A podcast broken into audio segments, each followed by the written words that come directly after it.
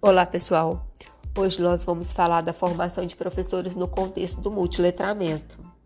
A relação dos professores e do mundo tecnológico exige tanto o domínio de técnicas para utilização dos recursos, como também o desenvolvimento de diversas habilidades linguísticas, exigindo do professor uma postura dinâmica, bem informada e conectada todos os recursos da web.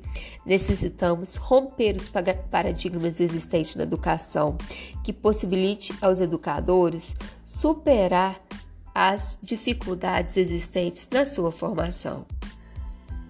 Mas para que tudo isso aconteça, necessitamos de uma gestão democrática, onde todos participam, todos tenham direito de participar, seja mediador do sistema de ensino, onde as propostas sejam claras, quais os objetivos das instituições e o aprimoramento profissional com certeza será o principal elo para que tudo isso aconteça no ambiente escolar.